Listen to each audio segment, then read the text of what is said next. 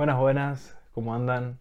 Bienvenidos a otro episodio de Cebando Ideas. Mi nombre es Tomás y hoy vamos a hablar sobre la ansiedad y la paz. Últimamente vieron muchos tips y, cosas para, poder lograr paz y me hablan mucho de que, eh, no sé, hable de la ansiedad y esas cosas, entonces como los dos temas se, tocan en, su lado opuesto, em, voy a hablar de este tema. Antes que nada, quiero pedir perdón por tardar tanto tiempo en publicar eh, este episodio, el, tercero, porque nada, tuve eh, con problemas. Cuando estaba grabando este episodio, que en realidad no iba a ser sobre este tema, iba a ser sobre la muerte, se murió un amigo mío. Entonces eso, nada, hizo que lo postergue, después arranqué con los finales de la facultad y bueno, demás temas. Pero bueno, lo importante es que ahora eh, estoy en esta, vamos a, tener este episodio que me parece interesantísimo. Y nada, arranquemos. Pero no, perdón, antes de arrancar, ojo al tejo, antes de arrancar, quiero aclarar que no me crean nada, nada, porque es mi mirada, es lo que yo encuentro en mi vida, es lo que yo analizo eh, y según las cosas con las que yo me encontré. Pero obviamente hay 550 millones de miradas diferentes. Entonces, nada, esta es una opción más dentro de todas las posibilidades, digamos. Así que bueno, ahora sí. El quilombo de la ansiedad y la paz. Bien, antes de arrancar a hablar o de llegar a la paz, me gustaría empezar hablando de la ansiedad, que vendría a ser el conflicto. Em, y, y me parece muy interesante la relación que hay entre la ansiedad y la desesperación que genera estar ansioso. Y cómo solemos, sin darnos cuenta, tener cada uno cierta actividad o cierta sustancia a consumir personal que nos lleva a adormecer la desesperación que nos genera estar ansiosos. Por ejemplo, puede ser mirar muchísimo las redes sociales, mirar muchísimo series, fumarse un puchito, eh, qué sé yo, eh, volvernos apegados o muy apegados, muy, muy, muy, muy a una, persona o a un grupo de amigos. Y, con esto no estoy hablando de que esté mal estar las redes sociales o mirar series o apegarse mucho a una persona o a un grupo de amigos o a lo que fuese o fumarse un puchito. Lo que digo es el exceso de esa actividad o de esa consumición en algún punto nos lleva a tratar de anestesiar la desesperación que nos genera estar ansiosos. Esto lo hacemos sin darnos cuenta. La ansiedad, si se fijan, suele agarrarnos cuando ya nos tomó por completo. No solemos darnos cuenta cuando están haciendo, cuando todavía no es un, un problema. Sino que la ansiedad te toma por completo y te das cuenta de que estás ansioso después de un tiempo de estar haciendo esa actividad o de un tiempo de, no sé, consumir tal cosa o lo que fuese. Me picaba la nariz. Ahora, me parece muy interesante cómo con esa actividad eh, canalizamos nuestra energía y la llevamos hacia, hacia eso. Por ejemplo, en el caso de la serie, me olvido momentáneamente de mí para poner mi energía en la serie o en la película o en lo que fuese. Me olvido de mí y pongo la energía en la persona. Me olvido de mí y pongo la energía en el momento puchito. Me olvido de mí y pongo siempre ese movimiento de sacar lo que estoy sintiendo y olvidarme por un instante de mi situación o de mi estrés o de esa desesperación que nos quema. Eso, eso me parece fundamental, ver eso de la ansiedad. La ansiedad es un estado interno que suele llevarnos a olvidarnos de nosotros o desfasarnos de nosotros para ponernos en otra parte, en otro lugar o en otra cosa. Y con esa otra cosa, obviamente, sentirnos mejor, anestesiarnos, adormecernos y tranquilizar esa desesperación. Ahora, ¿por qué pasa esto?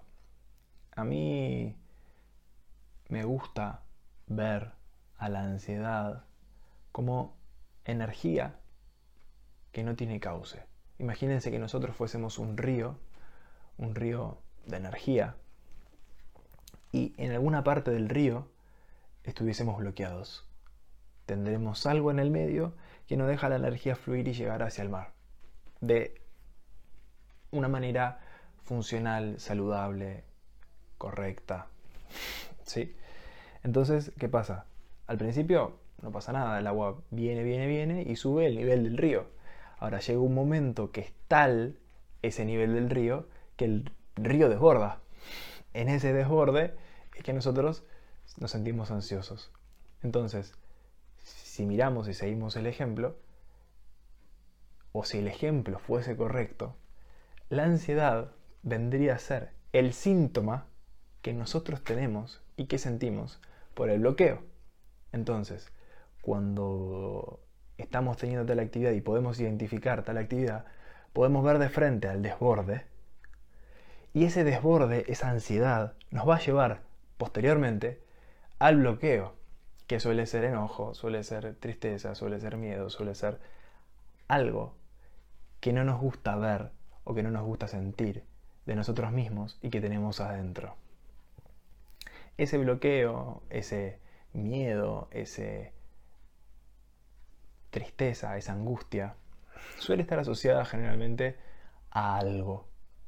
Entonces, ¿de qué manera poder encauzar correctamente la ansiedad, esa energía desbordada, que no sabe cómo hacer, o no sabemos cómo hacer para manipular esa energía correctamente y funcionalmente a favor nuestro? A largo plazo, la mejor manera que yo encontré y que hasta ahora conozco es poniéndole palabras. Porque poniéndole palabras, uno de alguna manera lo que crea es como una afluente del río, en donde esa energía puede llegar correctamente al mar y nos permite ver al bloqueo, porque ahora el bloqueo está completamente cubierto de agua, el río está desbordado, no, lo vemos al bloqueo. Entonces, poniéndole palabras de a poco, soltando eh, esa, esa, energía a través de la palabra, porque la palabra es un vehículo emocional, las palabras llevan dentro emociones, llevan dentro símbolos, llevan dentro significados. Y al, al hablar, al escribir, al poner palabras justamente, lo que vamos haciendo es reducir ese nivel del río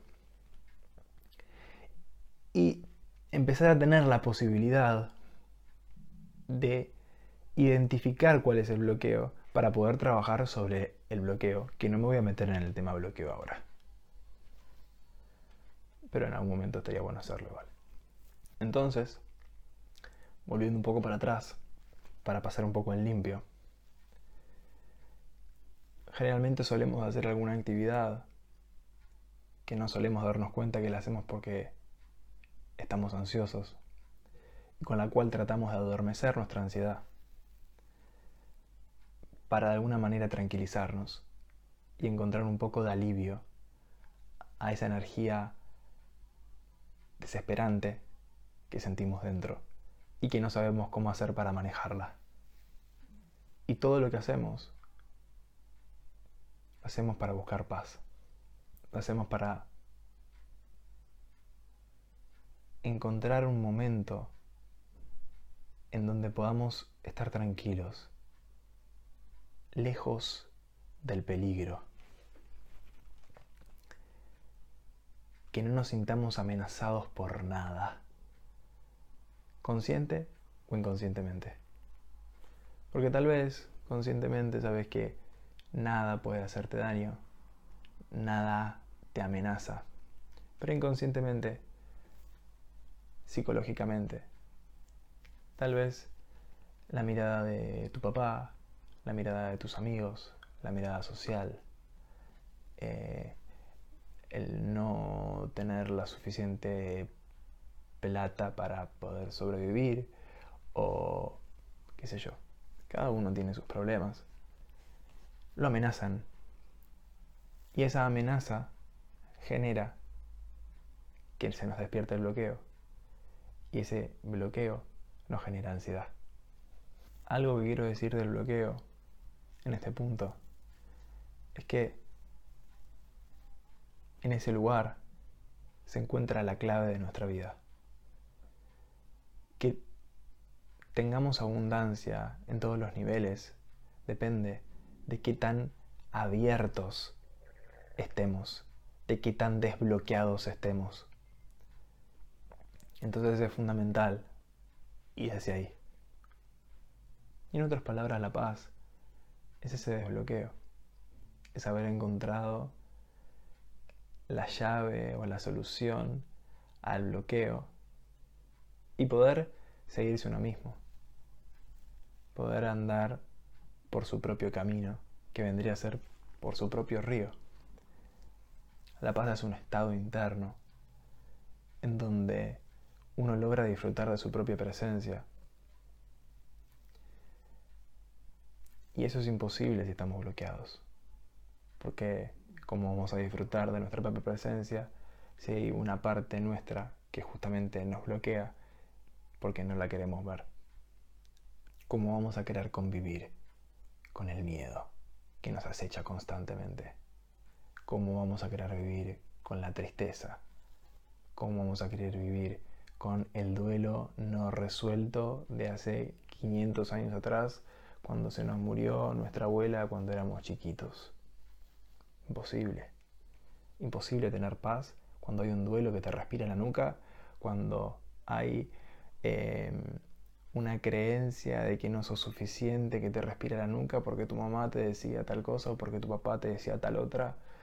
Es imposible estar en paz cuando primero no resolviste ese bloqueo. Entonces es lógico que en algún momento de tu vida desborde por alguna parte y encuentres alguna manera patológica para poder no sentir.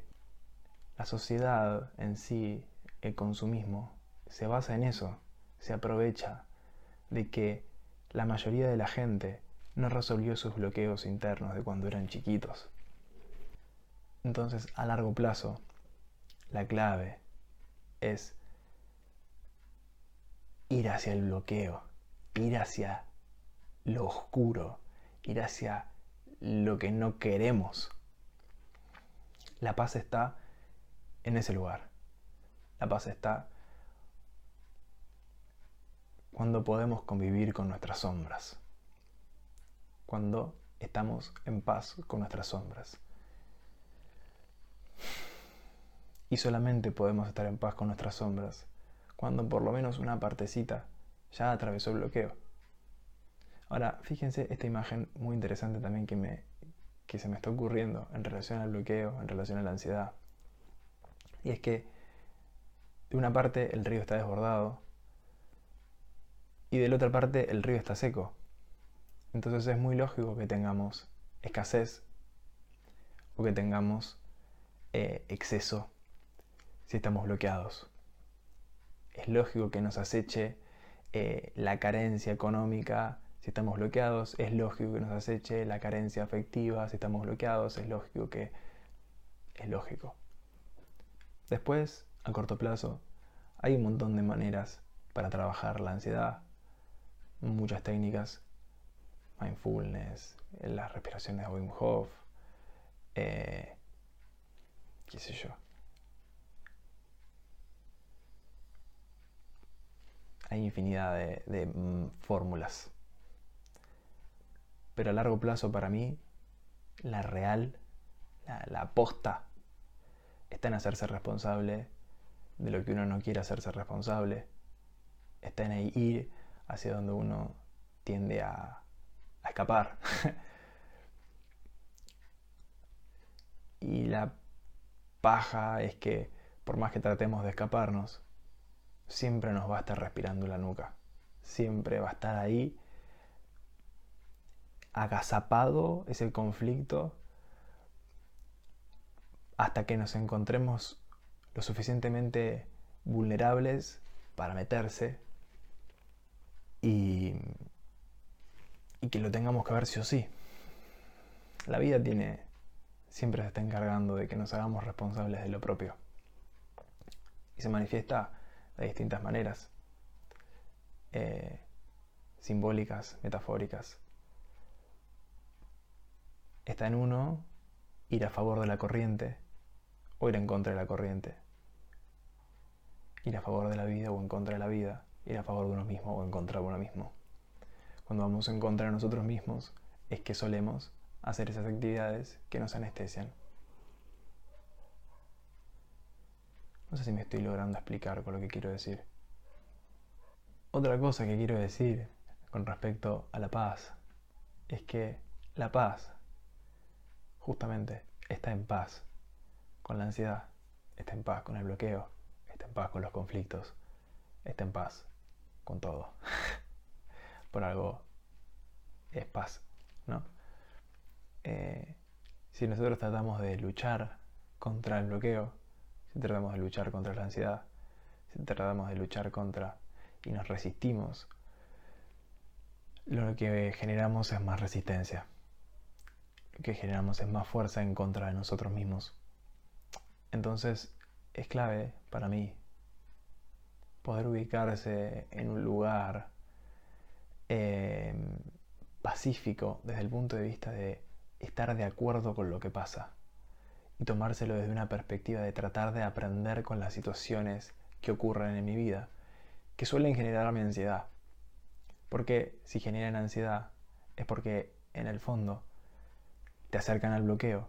Y si te acercan al bloqueo, te acercan a vos mismo. Entonces, para mí es importante tomar esas situaciones como una posibilidad para acercarse a uno mismo, para poder aprender y poder eh, empezar a disfrutar de la propia presencia, empezar a disfrutar de quién soy. Soy feliz porque estoy siendo quien quiero ser, porque estoy siendo quien deseo ser. Una vez que encontramos un poquito de eso, empezamos a tomarnos la vida con un poco más de cautela, de tranquilidad, empezamos a, aprender y a volvernos discípulos de nuestra vida. Porque pudimos darnos cuenta de que todo lo que ocurre es para nuestro propio beneficio.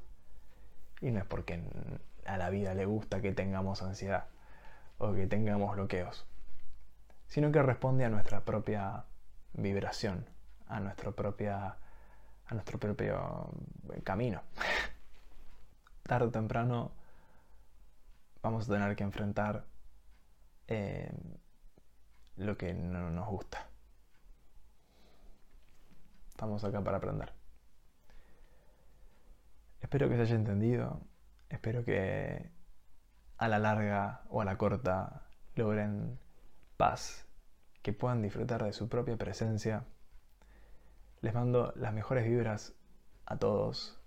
Muchísimas, muchísimas gracias por por todo, por llegar hasta acá o por no llegar hasta acá, por todo. Eh, gracias, gracias, gracias.